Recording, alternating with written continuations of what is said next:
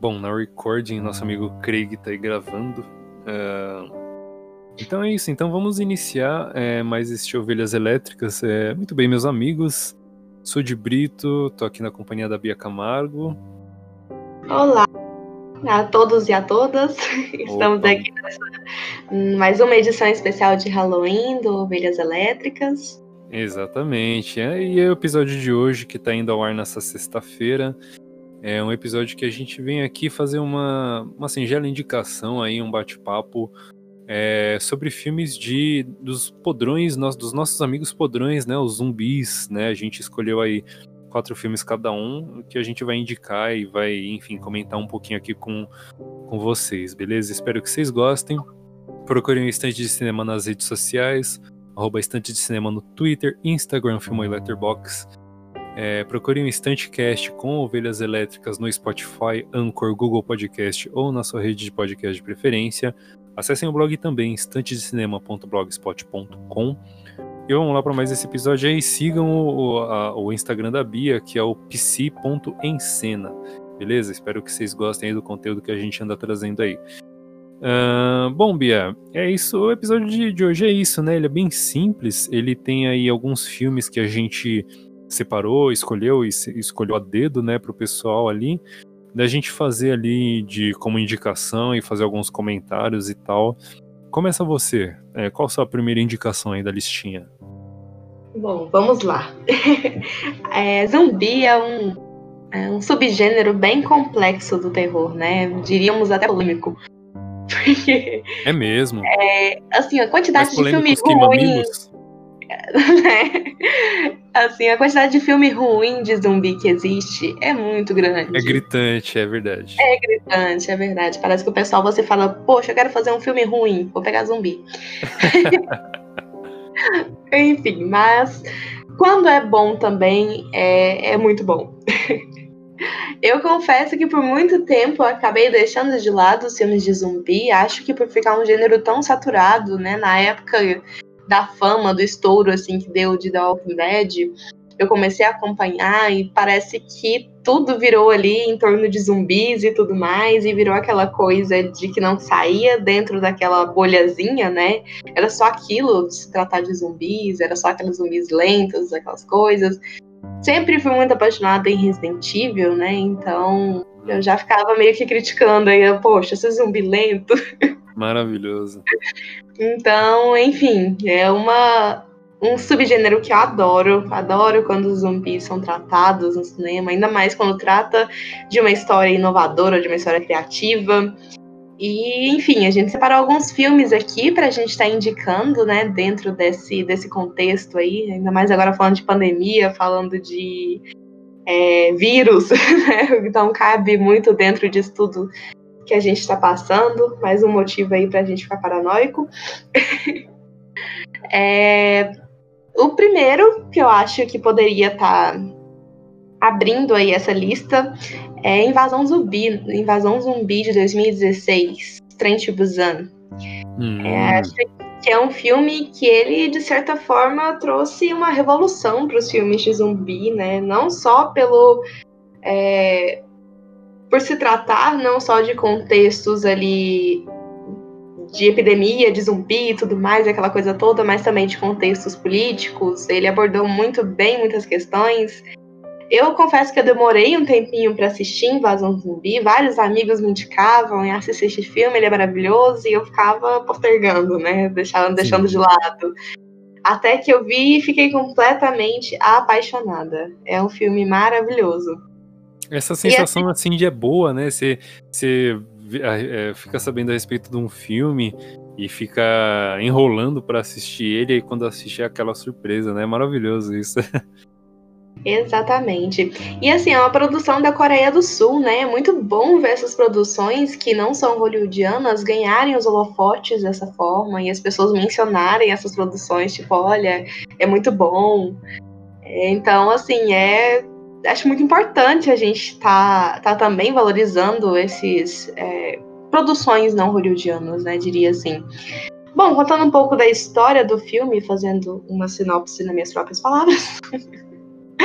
Temos ali o protagonista, um pai e uma é, a filha dele, né, a menininha, e eles estão em ele num, num, trem rápido, né, naqueles trens que a gente é acostumado a ver é, em filmes orientais e tudo mais, é, que eles estão num trem que leva que leva para Busan, né? E durante essa viagem, ela é bem invadida por zumbis que acabam matando vários tripulantes e muitas pessoas ali presentes. E aí corre essa começa essa luta para a sobrevivência, né? Junto algumas pessoas ali para elas tentarem sobreviver é, dentro desse contexto, né? Uhum. Acho bem interessante isso, porque no filme de zumbi é basicamente o protagonista principal é, é sempre a sobrevivência, né? A busca pela sobrevivência. É, e, e, o que eu gosto muito em Invasão de Zumbi a forma que eles colocam os efeitos especiais são efeitos especiais maravilhosamente bem feitos. São zumbis, assim, explorados de uma forma diferente, não são aqueles zumbis lentos, muito pelo contrário, eles são muito, muito rápidos, muito uhum. inteligentes, muito, muito ágeis, né? E o filme, para mim, é o meu primeiro, assim, que eu iria falar de, de qualidade no filme de zumbi. Ele realmente é muito bom recebeu vários prêmios, né? E a gente tem histórico de, de prêmios dele, é, merecidos, muito bem merecidos. E também mostra essa questão do terror, além do, do sobrenatural, né? Do zumbi, mas do terror da competição humana entre si. Porque eles estão ali num, num contexto no qual você precisa sobreviver. A custo de quê, né? Muitas vezes um tenta derrubar o outro, aquela coisa que o, o real inimigo ali, muitas vezes, que era para ser o zumbi, se torna o próprio humano, sabe? As pessoas Ups. começam a ameaçar a vida um do outro ali só por puro egoísmo, por querer se manter vivo. Sendo que, na verdade, é muito mais fácil, ou seria, não sei, nunca passei por apocalipse zumbi, espero não passar. Mas seria muito mais fácil fazer alguma coisa em comunidade, construir algum grupo, porque o grupo se torna mais forte. E acho muito interessante essa questão abordada pelo filme, né? Que ele traz essa, essa competitividade humana aí em torno do. Não só da sobrevivência, mas eu diria também do ego em si, né? São muitas questões. Uhum, não é isso daqui. Isso que você mencionou que a gente via muito em filme de terror e pensava, pô, esse cara não pode ser tão estúpido assim. E, bom, hoje passando por uma pandemia, mesmo que não de zumbi, mas a gente vê que as pessoas podem ser estúpidas, né? Exatamente. E assim, e Train to Busan né, é um filme que, além de tudo, além de abordar essa questão, né, muito bem, é, é um filme que você se emociona, sabe? Aquele tipo de filme Pô, que te traz assim uma carga dramática muito boa. E desculpa, mas cinema asiático pisa em Hollywood. Caramba. Eu só queria dizer isso. Pô, maravilhoso. Boa, boa indicação. Esse eu não tinha assistido, mas por causa de você ter comentado agora, eu vou, vou, vou dar uma chance para ele sim. É, a primeira indicação que eu gostaria de trazer aqui é o clássico, hoje já clássico, né? Zumbilândia, é, dirigido por Ruben Fleischer. É, tem no elenco é um elenco de peso, né? Acho que é o melhor elenco dos filmes de zumbis que eu trouxe aqui. Ele tem Emma, Emma Stone, Woody Harrelson, Bill Murray e Jesse Eisenberg. Nossa, Bill Murray, um dos grandes nomes do, da comédia ali, né? É, a sinopse do filme é quatro pessoas que unem esforços para sobreviverem a um vírus que transforma as pessoas em zumbis Curioso aqui que, em vez de nomes reais, os personagens usam o nome de estados, né, do país em que eles vivem, né, que é os Estados Unidos. Ele tem ali um pouco de um quesito da diversão, o humor mais mais forte, e ele tem uma ação bem distribuída ao longo dos três atos, né, ao, ao passo que a, que a relação entre os quatro personagens é, acaba se desenvolve, desenvolvendo. Então acho que os filmes de zumbis que não se levam muito a sério, ele, eles acabam fazendo um trabalho muito digno, muito mais do que os filmes B de zumbis, né? Que acabam fazendo um trabalho, entregando até um filme até, de certa forma, inassistível, né? Você chegou a assistir Zumbilândia, Bia? Sim, cheguei a assistir, adoro, inclusive. É bom, né? Esse tipo, esse, essa mistura assim de, de terror com esse terror não, mas o mais horror mesmo e, e comédia é um, se e, e envolvendo zumbis se mostrou uma uma mistura bem interessante assim de ser assistida, né? Lança mais uma indicação aí pra gente, Bia. Mais uma indicação, olha, meu segundo da lista ficou nas mãos de REC, né? O REC de 2007. Eu prefiro. eu prefiro é, o original, né? O original, que é o filme espanhol. E eu gosto muito dessa questão é, realística do filme, né? Adoro filmes gravados na câmera ali à mão e tal. Nossa.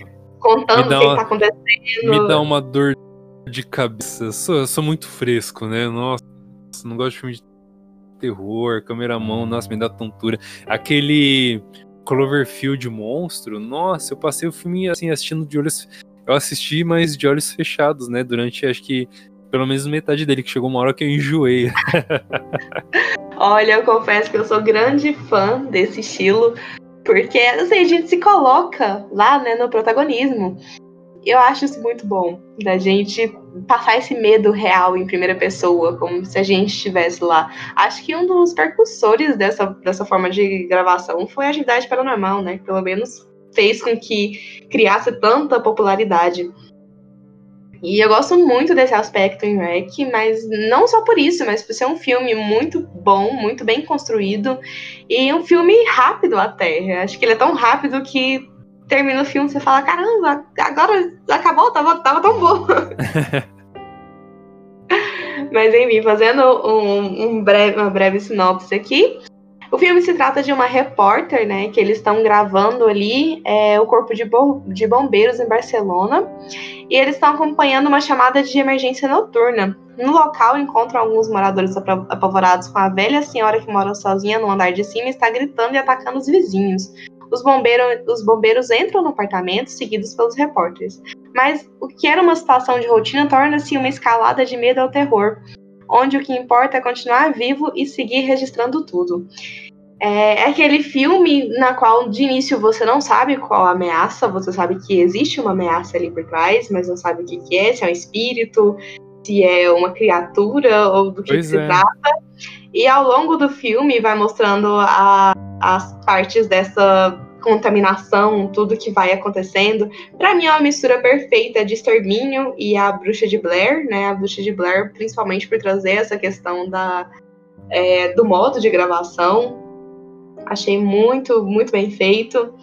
É, é uma história muito boa, um filme surpreendente que chega no final, ele tem um desfecho surpreendente, eu diria, sabe? Aquele desfecho do qual você não espera para um filme de zumbi de, que dá um contexto ali para a criatura de, de, explicar da onde a criatura vem, do que, que a, a, criatura está fazendo ali. Eu achei isso muito interessante. E também é cinema espanhol, né? Outro para lista fora de Hollywood. Boa. Verdade, é uma boa indicação. Isso que você comentou é interessante, porque quando ele saiu, quando ele estava na, em, na moda, né? Lá para acho que 2007, né? Que você falou ali, lançamento dele e tal. É, eu fiquei na, muito na dúvida de se de que era um, do que, que se tratava o filme e eu a, até este exato momento que a gente está gravando eu achava que era um filme de espíritos, né, ao invés de zumbis e tal.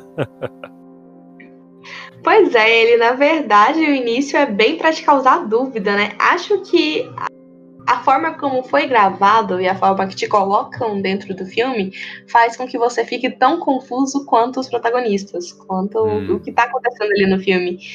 E você basicamente não sabe o que está acontecendo.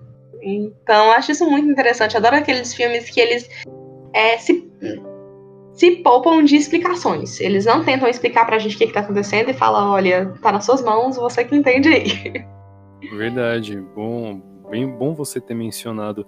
E esse estilo de filmagem, ele é, apesar de, de não, me, não me agradar tanto por causa de questões assim de labirintite, ele é uma, uma forma bem interessante assim de você de filmagem e tal, porque ela de certa forma, eu acho que ele, ele, é, ele não revolucionou tanto o cinema, porque a Bruxa de Blair já é um pouco antes, né, da, do, do hack, Mas ele foi bem interessante, assim, pra, principalmente na pegada dos zumbis ali, dos podrões que a gente tanto ama é, explodir a cabeça ali nos Resident Evil da vida.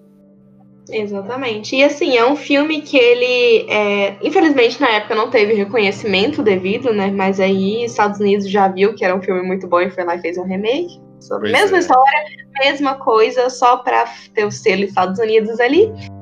Eu confesso que eu não assisti o remake, já por, por ter minha questão contra remakes.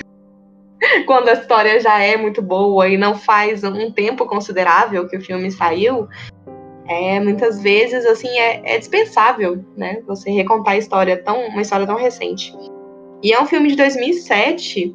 Ele teve continuações, nenhuma delas tão boas quanto a, o primeiro filme, né? Para mim o primeiro filme ele se destaca ali num, num dos melhores do gênero.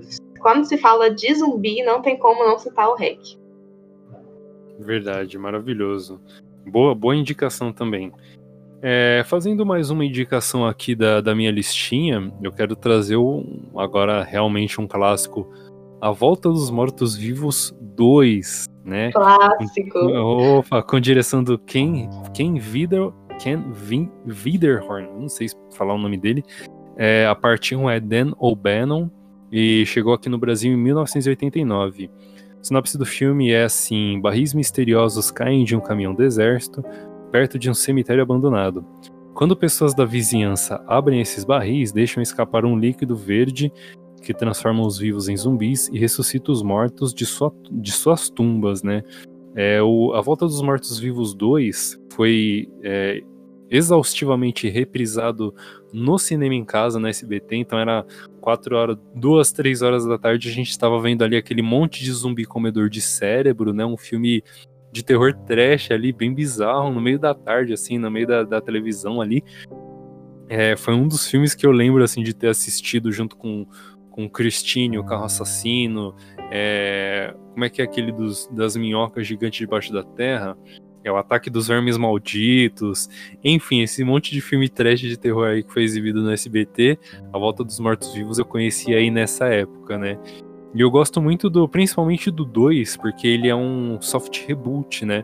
Ele traz os protagonistas do primeiro filme e coloca no segundo filme também. Então ele chama The Return of the, Liv uh, the Living Dead Part 2, né? Ele, é, ele tem esse nome de Parte 2, mas ele funcionou também, é, principalmente como um soft reboot ali do primeiro filme. É um filme que eu, que eu tenho um carinho enorme ali pelos, pelos zumbis falando brains, sabe? Cérebro. É tipo zumbi falando e quando eles mordem a cabeça ali da pessoa faz um barulho de, de maçã do amor ali sendo estilhaçada, sabe? Ah, um barulho tipo. Se, se fosse colocar uma onomatopeia, você estaria escrito croque na tela, sabe? Croque, assim, um barulho assim, bem bizarro. É, muito, é, é um filme mais engraçado do que sério.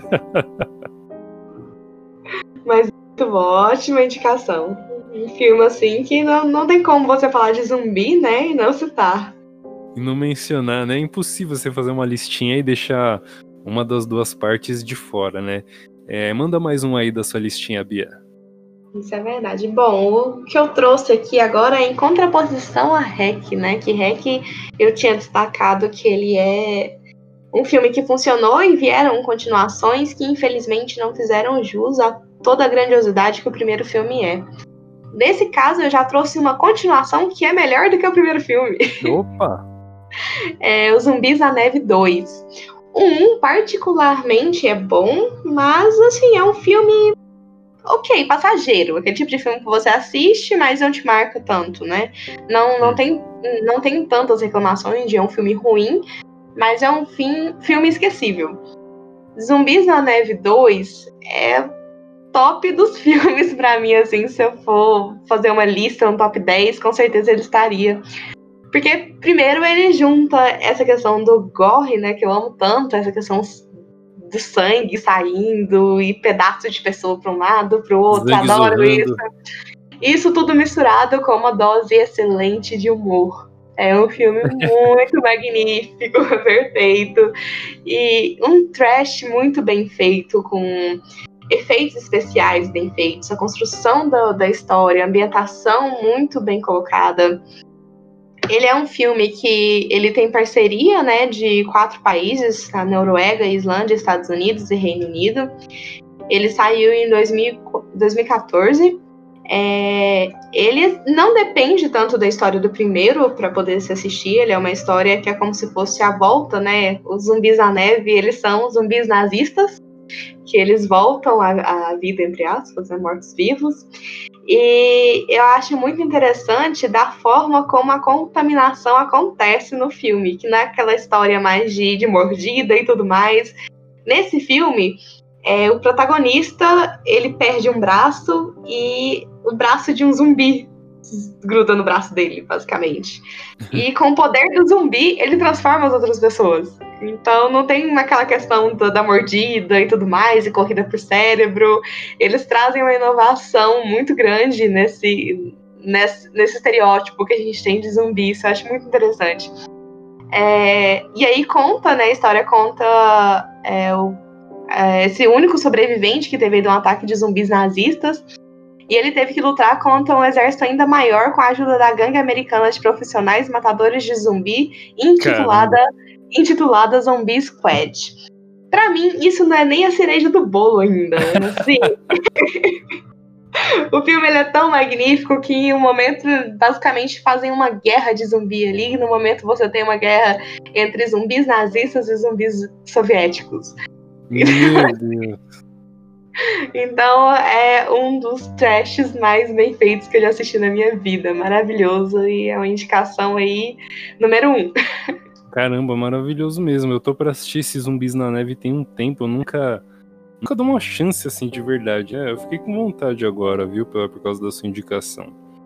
É, eu confesso que assim, quem quiser pular o primeiro, vai direto no segundo, que o segundo é Caramba. é maravilhoso. Ele não depende da história, né? E o nível de qualidade é, é excepcional. Pô, maravilhoso, maravilhosa essa indicação aí. É, trazendo mais uma aqui é, que eu gostaria, eu acho que essas duas últimas aqui, eu acho que rende até um pouquinho de muito. É, mas vamos lá. A primeira que eu gostaria de trazer, é, se tem mais uma também, é, que eu vou trazer agora, é o A Epidemia, né, o The Crazies, de 10, dirigido por Breck Eisner, e no elenco tem Timothy Oliphant, Joe Anderson, com, que trabalhou com Liam Neeson em A Perseguição, e Danielle Panabaker de The Flash, né? Que ela é a Killer Frost, a, a, a vilã ali congelada ali, é, ela tá nesse filme aí de zumbis aí também. É, o lançamento dele foi em 2010 e a sinopse ele traz o seguinte: em uma pequena e pacata cidade no interior dos Estados Unidos, acontece um acidente envolvendo um avião que levava um experimento. Ele acaba vazando e contaminando a água daquela cidadezinha, transformando os moradores em psicopatas deformados que, com o passar do tempo, parecem, acabam se parecendo com zumbis. É, das indicações que eu fiz aqui até agora, tipo Zumbilândia e A Volta dos Mortos-Vivos 2, a Epidemia é um filme sério já, ele não tem esse toque de humor, não tem nem um pouco de comédia nele, né? Só que ele não tem, ele curiosamente, ele não é um filme de zumbis, mas tem o mesmo conceito, né, dessas, dessas criaturas ali.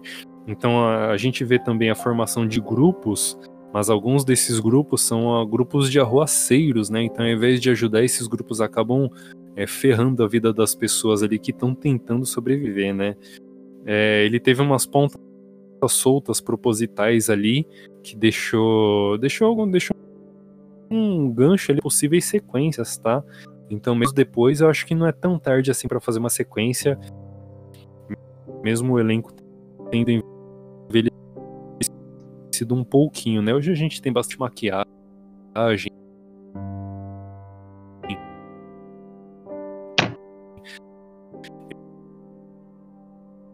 Efeitos visuais ali para o pessoal caso precise, mas não acho necess tão necessário assim. Não, é, não cheguei a assistir ainda, mas de, de depois dessa indicação, esses, com certeza é, eu vou dar uma chance. Apesar de não ser o favorito aqui da lista, você chegou a assistir ele, Bia? Pois é, pois é, ele é realmente muito bom, ele é remake de um filme é, de 1973, dirigido por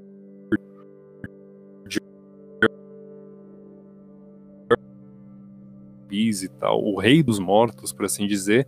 É, o filme de 1973, é, ele, ele, tem, ele é basicamente isso, e o filme de 2010 é um remake. É, e aí o de 2010 Olha, ele teve o George Romero no, nos roteiros. Tá? Né, de, então manda aí mais uma terror, das suas indicações. E principalmente de zumbis. E também nessa questão que você citou, né, do epidemia, que não se trata em si do, do zumbi, mas é algo bem parecido, é, trouxe um que casa bastante com esse conceito que é o Extermínio. O Extermínio é um filme de 2002, né, é, e ele foi o precursor, assim, de tudo que a gente entende hoje, de tudo que a gente viu por longos anos na tela do cinema sobre os zumbis. É, tanto que The Walking Dead mesmo faz referência a extermínio várias vezes, né? Acho que o início do extermínio e o início de The Walking Dead é basicamente a mesma coisa. É tipo aquela, aquele meme que tem, né? da tarefa de escola, copia, mas não faz igual. então é basicamente a mesma estrutura. É um, um adolescente, né, que acorda ali é, no hospital e o mundo tá tomado por, por zumbis, um apocalipse mesmo, todo mundo sumiu, e ele vai procurar sobreviver dentro daquilo, dentro dessa nova condição, dentro dessa nova realidade que ele está inserido. E é muito interessante, o título em, em inglês é 28 Days Later. Então traz muito essa concepção do tempo que levou para que o vírus se espalhasse no mundo inteiro, que foram 28 dias para que esse vírus se espalhasse. É, trazendo essa questão de epidemia que a gente estava falando, né, é muito interessante esse filme para a gente ver que ele mostra não só o horror do zumbi, mas também o horror da epidemia, o horror no qual vai se espalhando, né, a forma de, de contaminação das pessoas. Esse filme ele traz uma forma de contaminação bem diversificada, né, bem criativa. A contaminação ela não é só por meio das mordidas, mas também por meio de contato sanguíneo. Tem uma cena, inclusive, uma das cenas icônicas, na qual é, o cara se transforma em zumbi depois de receber uma gota de sangue de zumbi no olho. Então, Verdade. assim, é uma contaminação ainda mais é, fácil, né? Ainda mais fácil do que a mordida em si, né? O contato Fica sanguíneo é muito sinistro, fácil. né?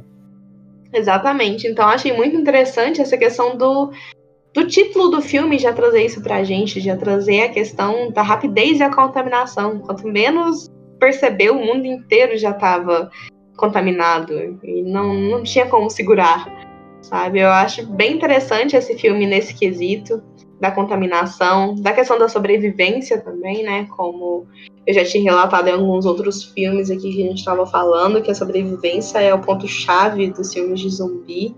Ele trabalha muito bem essa questão da sobrevivência.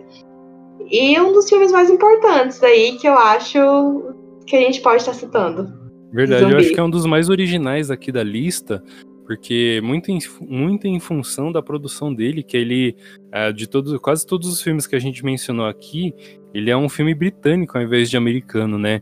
Então Sim. ele tem uma cinematografia, uma linguagem cinematográfica bem diferente, bem original ali. Ele tem até uma, uma nudez explícita de algum, em alguns momentos ali de alguns personagens e tal, coisa que o cinema americano ele meio que é, tenta tenta evitar, né? Ele evita bastante o cinema europeu. Ele não tem tanto, tanto essa frescura, tanto esse medo assim da de pessoas nuas ali no filme e tal.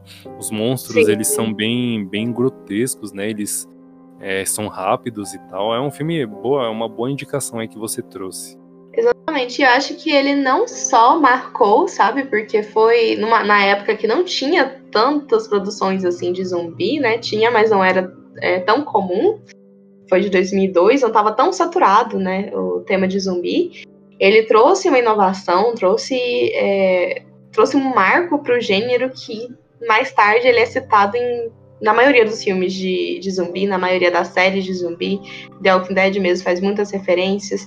Train to Busan, acredito fazer referências também quando a gente fala sobre aquelas ameaças, né, que não são só ameaças do zumbi em si, mas a ameaça humana também, a ameaça Sim. da e ele foi um dos filmes que trouxe isso, foi um percursor para isso. Então acho um filme muito importante. É, e quando a gente pensa que eles vão ser salvos ali pelos militares e tal, os militares é que são também um, um outro grupo de vilões além dos Isso. zumbis, né? Uhum, o que faz a gente questionar o tempo todo quem é o vilão do filme. A gente pois acha é. Que, é o, que é o zumbi, que o zumbi é a maior, a, a maior ameaça, mas quando você para pra pensar, o zumbi é só a ambientação do filme, né? É só o, o, sobre o que, que o filme se passa, mas pois. não o vilão em si. Por último, mas não menos importante, eu gostaria aqui de estar tá indicando Madrugada dos Mortos, né? É o dirigido pelo Zack Snyder, tem no elenco Jake Weber e Ken Forey como é, esse elenco, o elenco desse filme ele é mais desconhecido, né? Ele foi lançado em 2004. Ele conta a história de um grupo, né, que sobrevive a um apocalipse zumbis dentro de um, de um shopping center, né? Ele tenta sobreviver ali se trancando dentro de um shopping center. Esse filme, Madrugada dos Mortos, é, em inglês é Dawn of the Dead, ele é remake de Despertar dos Mortos, né, de 1978, dirigido por George Romero. É o próprio Romero, ele foi, foi roteirista nesse filme do Zack Snyder, junto com o diretor de. Como é que é o nome lá dos, do filme dos super-heróis? O Guardiões da Galáxia. É, o George Romero e o James Gunn foram os roteiristas desse Madrugada dos Mortos de 2004, né? Por isso que eu acho que por isso que esse filme é tão bom assim, né? Sim, exato. Você começou falando do filme aí por último, mas não menos importante, eu diria por último e mais importante. Exatamente, é mais importante porque ele, ele é uma releitura de um clássico do terror, né? Porque se a gente fosse falar aqui dos filmes do George Romero, seriam retórica, um, seriam. É, como é que fala? Clichê, né? Mencionar os filmes de zumbi do George Romero aqui. É, então por isso que eu acabei optando pelo Madrugada dos Mortos mesmo, né? De 2004. E é, igual você falou, assim, os, esse filme foi um dos remakes que fizeram do, dos filmes do George Romero mas eu acho que ele foi o único bom ali, porque o, o Dia dos Mortos de 2008 não é tão bom assim quanto a gente imagina, e o Night of the Living Dead, né, a Noite dos Mortos Vivos, ele é bom, mas é um filme meio que desnecessário porque ele não agrega muito é, que o que o muito, ah, não agrega muito mais do que o clássico do, do terror ali acabou trazendo no, no final da década de 60 que o que o Zack Snyder soube trazer, né, é basicamente um visual próprio dele pro, pro filme que já era um clássico, né? Pois é. Então, quando a gente fala de Madrugada dos Mortos Vivos, assim, acho que são aqueles filmes essenciais para a vida. Não é nem pro é. gênero de terror ou, é, ou pro zumbi, zumbi em si. Eu Mas eu um... gosto muito dessa marca que ele trouxe, né? Dessa identidade que ele dá pros filmes. Pois é, eu tive um pouco de resistência com esse Madrugada dos Mortos, quando ele passava nesse, na, na SBT à noite, né? Que eu via zumbi correndo, eu achava, nossa, que absurdo, né? Zumbi correndo, zumbi, zumbi não corre e tal. Tipo, zumbi nem existe, né? Eu brigando ali com os, com os fatos e tal.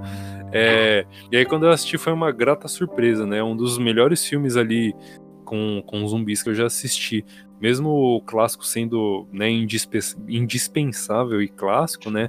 acho que esse Madrugada dos Mortos ali do Zack Snyder, ele realmente ele continua, ele continua muito bonito visualmente até hoje, assim, bem, bem assustador. Isso é verdade. É aquele filme que eu acho que envelhece muito bem e que é passado de geração para geração, né? Pois é. Um dia a gente vai pegar pro dia 2 de novembro, eu já vou lançar a braba aqui a gente vai gravar um episódio falando especificamente do George Romero, hein? Eu peguei, eu peguei você de surpresa aqui. Olha só, não tem como negar. pois é, mas maravilhoso. Bom, Bia, você tem mais alguma indicação para trazer, pra trazer pra gente? Olha, minha lista acaba por aqui. É, dessa vez o Halloween de, de zumbi está garantida a maratona. Pô, oito filmes maravilhosos que a gente acabou trazendo aí, né? maravilhosa. Olha, essa lista ficou perfeita.